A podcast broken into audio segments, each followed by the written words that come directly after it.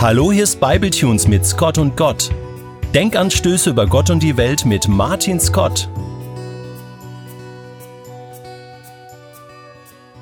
Es gibt nichts mehr, was wir für sie tun können. Das war der zentrale Satz, den er dann irgendwann gesagt bekam. Man möchte fast meinen, endlich. Aber das ist natürlich sarkastischer Blödsinn, denn damit war sein Tod besiegelt. Vielleicht noch ein paar Wochen, das war seine eigene Vermutung. Von Ärzteseite hatte man ihm gesagt, dass es im Grunde morgen schon soweit sein könnte. Er hatte sich jahrelang mit dem Krebs in seinem Körper herumgeschleppt, um sich dieser Krankheit ziemlich mutig entgegengestellt. Nochmal. Und sich dieser Krankheit ziemlich mutig entgegengestellt. Zumindest wenn er nach außen darüber sprach. Denn bald schon, nachdem er die Diagnose vor ein paar Jahren erhalten hatte, erstellte er einen E-Mail-Verteiler und informierte in unregelmäßigen Abständen Unmengen an Menschen darüber, wie es ihm während der Behandlungsphase ging. Die Chemo sei jetzt angelaufen. Die Chemo sei im vollen Gange. Ich liege voll im Zeitplan. Das ist alles sehr anstrengend und weitere solcher Mails trudelten alle paar Wochen bei mir und vielen anderen ein. Dann war die Therapie zunächst einmal überstanden und das normale Leben konnte endlich wieder beginnen.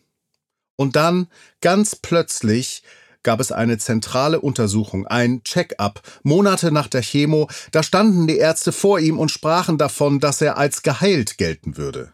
Nichts in seinem Körper würde noch auf Krebs hinweisen. All seine E-Mails in den Monaten zuvor hatte er unterschrieben mit der Sonne entgegen. Und ich hatte das immer als vollkommenen Lebensoptimismus verstanden. Da reitet einer nicht in den Sonnenuntergang, in die Nacht hinein, sondern aus der Nacht kommend dem Sonnenaufgang entgegen.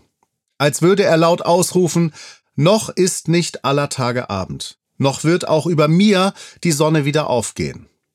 Und sie ging wieder auf zurück im Job, zurück bei Freunden, zurück im Sport, zurück im Kneipenviertel der Stadt, in der ich lebe.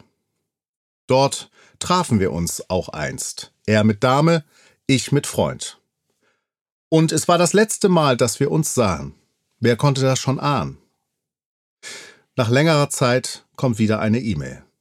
Die letzte, die ich las, hatte dieses unfassbare Zitat des Arztes zum Mittelpunkt. Sie sind geheilt.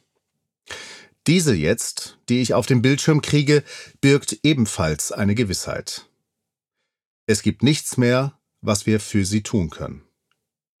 Und vielleicht war es sogar derselbe Arzt. Ich glaube, ich werde dieses letzte Lebenszeichen von ihm nie vergessen. Nie habe ich eine solche Botschaft je empfangen. Und ich könnte mir kaum vorstellen, nochmal eine solche zu erhalten. Er schreibt, es kann jeden Tag soweit sein. Und so skurril das vielleicht auch ist, ich melde mich bei euch, um euch Tschüss zu sagen.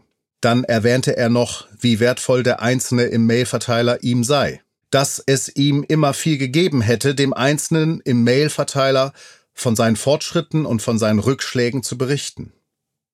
Nun hätte am Ende der Krebs gesiegt. Da gäbe es nichts mehr, was die für mich tun können.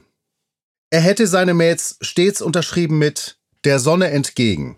Immer wenn ich das geschrieben habe, dachte ich zum einen an ein Leben auf der Sonnenseite.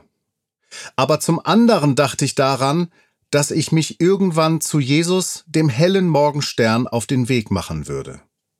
Das ist jetzt eine ebenso gute Perspektive, die nun zählt. Das sind die letzten Worte, die ich von ihm vernommen habe.